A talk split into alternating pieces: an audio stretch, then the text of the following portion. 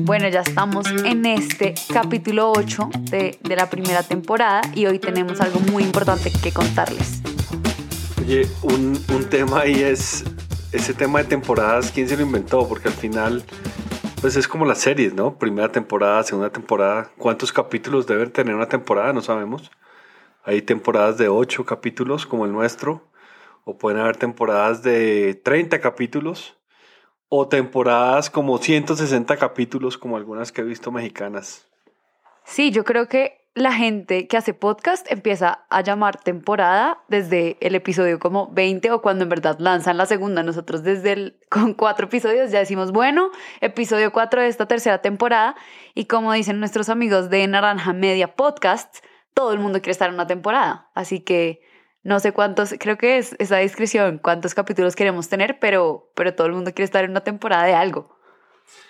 Sí, pero bueno, no, independientemente de esto, yo creo que ya probamos el concepto. Yo creo que lo que teníamos ahora y estamos mirando era eh, que, cuál era ese mínimo viable de, de, del tema del podcast. Creo que esta era una idea que tenía yo por lo menos hace mucho tiempo. Ahora ya sabemos cómo se hace. Estamos en esa fase de perfeccionar mucho eh, todo el tema, digamos, de logístico. Creo que cada vez es, veo con mayor profundidad que esto no es sentarse y grabar sino que requiere una preparación importante y ese es el, el anuncio que les queremos hacer, ¿no? Exacto, el anuncio que todos estaban esperando es que Visión Doble va a tomar una pausa de esta temporada y vamos a empezar con la segunda temporada, más o menos en unas dos semanas, eh, que va a venir mucho más recargada, mucho mejor en términos de producción y, de logística, ¿no? Sí, y, vuelvo y digo, yo creo que probamos el concepto, funciona, tenemos gente que nos oye, tenemos gente que nos comenta en los, en los espacios eh, y, creo que hay que sofisticar un poco, y esa sería la palabra a usar, hay que sofisticar un poco la, temática, sobre todo si queremos perdurar en el tiempo. Ahora yo creo que el podcast está, está disparado en, en, en frecuencias, está disparado en, en contenidos. Hay muy poco contenido en Colombia, creo que lo que, lo que hemos aprendido en estas semanas que llevamos de, de estudiar, porque estamos estudiando, eh, Brasil y México nos llevan mucha ventaja, pero Colombia tiene un potencial bueno como, como en todo. Exacto. Así que bueno, ese es el anuncio que, que queríamos contarles. Eh, los invitamos, como siempre, a, a, escribirnos en nuestras redes, a comentar, a que nos escriban de qué temas quieren que hablemos. Y para cerrar este capítulo de la última temporada, vamos a hablar de un tema eh, que fueron las elecciones presidenciales de Estados Unidos.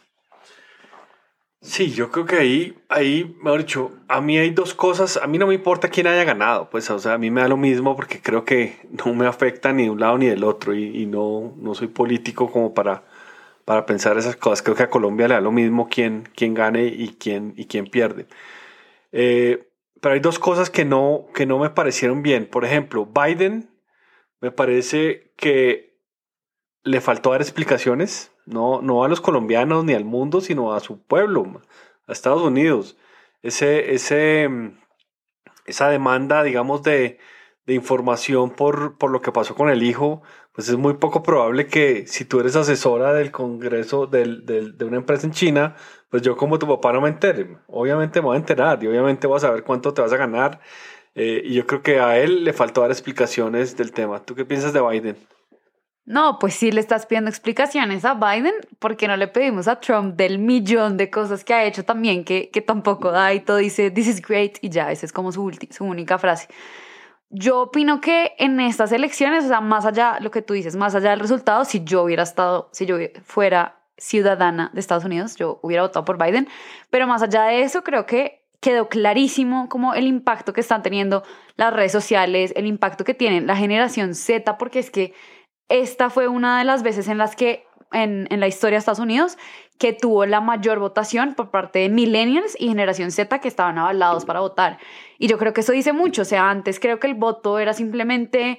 Eh, mucha gente no lo hacía y ahora vemos que no solamente en Estados Unidos, sino que en todos los países la gente sí quiere salir a votar y la gente sí cree que tiene como algo que decir y algo que compartir. Entonces, más allá del resultado, pienso que el tema de las injusticias, el tema de la equidad social y el tema como de ponerse en la posición de los demás es la muestra clara de lo que está pasando en Estados Unidos y de lo que pasó con todos los temas también como Black Lives Matters y, y, todo ese tipo de cosas. hablemos de Trump. Yo creo que Trump, eh, el tipo es lo que en nuestra generación diríamos un chabacán. ¿Tú conoces esa palabra? Sí, una vez me la dijeron en la oficina, da tu, da tu definición. no, al, al, final chabacán es, una, es un tipo grosero. O sea, yo creo que, yo creo que Trump es grosero, le faltan modales, pero el tipo no es malo. O sea, el tipo al final es un tipo ejecutivo y está para eso, está para ejecutar, para hacer cosas. De pronto le falta un poco de asesoría en comunicaciones, pero tiene, por ejemplo, unos hijos responsables, pues son, son, son responsables, son disciplinados, tienen sus negocios, eh, aparecen unos de, delante de otros, pero también es lo que nos muestra la misma prensa de, las cosas. A mí, a, mí, a mí Trump no me parece un mal, un mal gerente de, un, de una empresa pues, que tiene 200 millones de, de, empleados y que al final lo está gerenciando. Yo, yo, yo hubiera votado por Trump. Eh, sin duda, me parece que Biden es un poco tibio en, en sus comentarios. Eh, me parece que es un poco también, eh, le faltó muchas, dar muchas explicaciones nuevamente y creo que eh, ese es un error muy grande. Incluso me atrevería a decir que si esos dos candidatos estuvieran en Colombia, a Biden no lo hubieran dejado pasar a la, ronda final, porque aquí queremos ser más papistas que el Papa.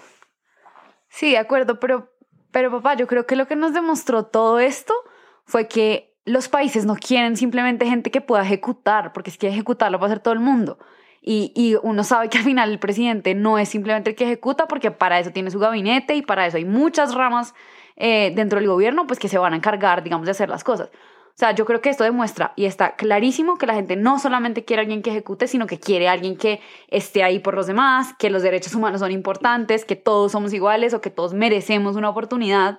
Entonces, y eso fue lo que pasó. O sea, Trump estaba, por ejemplo, en contra del, del matrimonio, eh, digamos, como de homosexuales, estaba todo en contra de todo el movimiento LGBT, eh, estaba en contra también incluso como del aborto, incluso todo en su gobierno pasó como las tragedias que no solo en su gobierno, sino que han pasado y pasan en todos los países del mundo, del Black Lives Matters, todo ese tipo de cosas. O sea, yo siento que esto demuestra que las personas quieren ver líderes de países que sean íntegros, no quieren ver chavacanes, como dices tú, y no quieren a alguien que ejecute, porque para ejecutar están los bandos mucho más bajos. Es como la cara del país. El presidente tiene que ser, desde el punto de vista mía, y, creo que en esto sí represento mucho mi generación, porque lo vi mucho en TikTok, lo vi mucho en los análisis que se estaban haciendo en Estados Unidos. Esta generación quiere líderes que sean eh, modelos a seguir, no quiere personas que ejecuten y bueno, la economía creció el 2% y en la parte social nos tiramos todo. Sí. Yo, Mancho, sí, al final es un balance. Yo creo que al final es, es, es el, el, famoso equilibrio. Eh, me parece que esas, esas eh, competencias blandas eh, le hacen falta a Trump, pero vuelvo y digo, pues a mí no me importa. Yo creo que simplemente estoy dando mi opinión de habitante del mundo y no, y no pues sin ningún interés diferente, pero, pero así es. Sí, yo no puedo creer que, que hubieras votado por Trump. Yo definitivamente no lo hubiera hecho. Eh, y vi un movimiento social que me impactó mucho, o sea, el tema de las redes sociales. En TikTok, si vieras el día que se anunció que fue el sábado, como bueno, Biden es el presidente electo de Estados Unidos, tú vieras el movimiento que se creó en TikTok, la gente estaba haciendo fiestas, estaba compartiendo, pues no fiestas, estaba digamos como afuera celebrando, eh, y solamente el hecho de ver es demasiado conmovedor. O sea, yo veía como todas las manifestaciones, yo veía a la gente como con una felicidad tan genuina. Después en TikTok, por ejemplo, también empezaron a poner partes del speech que dio Kamala Harris, que además es la primera vicepresidenta mujer. Eh, que representa la cultura negra y también que representa eh, los, como que tiene una descendencia asiática, es la primera en romper como todas esas barreras. Entonces es increíble como esos movimientos y como la gente compartiendo esas cosas en redes sociales sí generan como ese sentimiento de empoderamiento y digamos yo desde el punto de vista como de ser mujer verla y, oír su speech y que en las redes digamos que se sigue replicando ese mensaje que yo creo que es algo que me parece súper poderoso de las redes. O sea probablemente en 1990 cuando un presidente daba su speech podía ser muy motivador y todo pero pues se quedaba en ese día y en el que probablemente en los que probablemente pudieron estar ahí físicamente en ese momento. Eh, hoy en día ese speech sigue y va a seguir por el resto de los años eh, siendo recordado y pues van a seguir poniendo los parámetros. Entonces yo creo que sí es un tema y es una voz como de que todo el mundo ya quiere ser oído. Eh, las redes sociales dan esa capacidad también de empezar a difundir cosas. Eso juega a favor y en contra porque entramos a todo el tema de las fake news, eh, que también siempre ha sido pues un, pilar fundamental en las, en las elecciones presidenciales, no solo de Estados Unidos, sino del mundo. Eh, pero yo sí creo que esto, esto muestra eso, muestra que la sociedad de hoy en día y los jóvenes quieren un cambio, eh, quieren algo nuevo, quieren personas que en la presidencia que representen realmente la cultura o como ellos ven la cultura de sus países y que tengan un, un, un decir, o sea, que no sean personas sin, sin, sin posiciones. Sí, al final, de todas maneras, Trump no se va a quedar con esa, con esa espina, ¿no? Creo que Trump eh, al final, una de las cosas que va a hacer es que eh, se va a preparar, tiene cuatro años, además que constitucionalmente lo puede hacer, él se puede lanzar nuevamente como candidato. Le queda un poco más difícil porque va a tener más años, ya va a tener la misma edad de Biden probablemente, y va a tener que ganarse las primarias de, de, su, de su partido. pero sin duda se va a meter. O de pronto su hija, Ivanka Trump, que, que tiene también eh, no solamente los recursos, sino también la actitud y la chispa para hacerlo, puede ser la siguiente candidata. Pero bueno, yo creo que terminamos ahí el tema de, de Estados Unidos. Vuelvo y digo que no, no nos afecta. Eh, y ya. Eh, nada, terminamos esta temporada. Yo, yo, yo sigo insistiendo que decir temporada se, se, oye muy serio y creo que nos agrega mucho más valor. Quiero hacer una mención especial a, a una de las personas que más nos oye y nos comenta, eh, Juan Pablo López, médico, eh, urgentólogo. Eh, y, me hizo un comentario bien interesante que lo estuvimos hablando desde el principio porque mucha gente nos dice, oiga, yo quiero oírlos más en controversia entre, entre su hija y usted. Y al final nos pusimos a pensar y dijimos, venga, esto es, estos son dos visiones, pero no necesariamente dos visiones, son dos visiones diferentes o dos visiones que generen controversia. Eh, y es lo que nos llama y nos, y nos dice es, oiga, no permitan que visión doble cambie de ser lo que es, que son dos visiones precisamente. Eh, las personas quieren o dos visiones o dos controversias. ¿Tú qué opinas? Yo creo que la controversia, pero el mundo ya está lleno de controversias y, y lo que decíamos un poco también es, queremos mostrar las dos caras eh, y esas dos caras no siempre son opuestas, a veces sí hay puntos en común, por ejemplo, este creo que ha sido de los temas más controversiales, de pronto podemos anotarlo en nuestra lista eh, para la segunda temporada en estos temas de política, pues puede haber mucha más controversia. Eh, pero sí creo que esas dos visiones es precisamente eso y a veces como que estigmatizamos que, que, dos generaciones no pueden estar de acuerdo en nada y que al revés, ustedes son así, nosotros somos así. Y lo que queremos con estos capítulos es mostrar un poco eso, cuáles son esas dos visiones, que eso pueden ser complementarias, pueden ser opuestas, eh, y, y nada, contribuir como a esa conversación generacional. Bueno, muchas gracias a todos. Creo que nos vamos a concentrar un poco más en, en sofisticar mucho más este proceso que, vuelvo y digo, lo, lo conceptualizamos, lo probamos. Eh, a mí me gustó muchísimo. Eh, incluso, eh, no sé si lo sepan, pero internamente tuvimos muchas discusiones, eh, porque obviamente Verónica es más ocupada que yo. y finalmente logramos tener una rutina, pasar un espacio, compartir de pronto podemos invitar a, a Nicolás, tu hermano, eh, a que nos comparta. Él sí que hubiera votado por, por Biden, sin duda.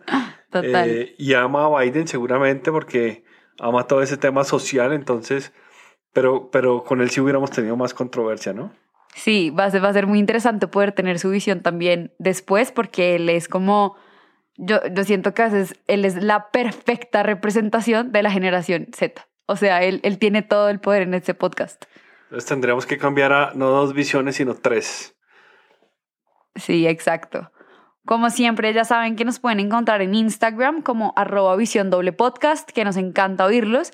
Y al final, papá, yo creo que más que todo es lo que tú dices, creamos esta rutina, estamos creando estos podcasts. Si al final lo oyen y les sirve a 10, a 5, no importa, al final lo estamos haciendo también para tener un espacio y, y aquello que nosotros planeamos hace ya más de dos meses que fue, bueno, esta conversación podría ser un podcast, hagámosle y, y lanzarnos al agua con esta idea. Sí, al final lo que tú dices es, cierto. Yo creo que le hemos cambiado la vida a algunos y algunos han visto una visión diferente. Hace, es que se me olvida quién fue, pero escribió, oiga, gracias por lo que dijo, me sirvió mucho. Eh, creo que le agrega valor a mi vida y a, lo que pasa. Entonces ya con uno que, que, que lo podamos, eh, digamos, dirigir hacia una visión diferente, creo que es el objetivo de todo esto y no llenarnos de likes que, que de muchas razones lo que generan le pegan es al ego y no, y no le pegan a otra cosa.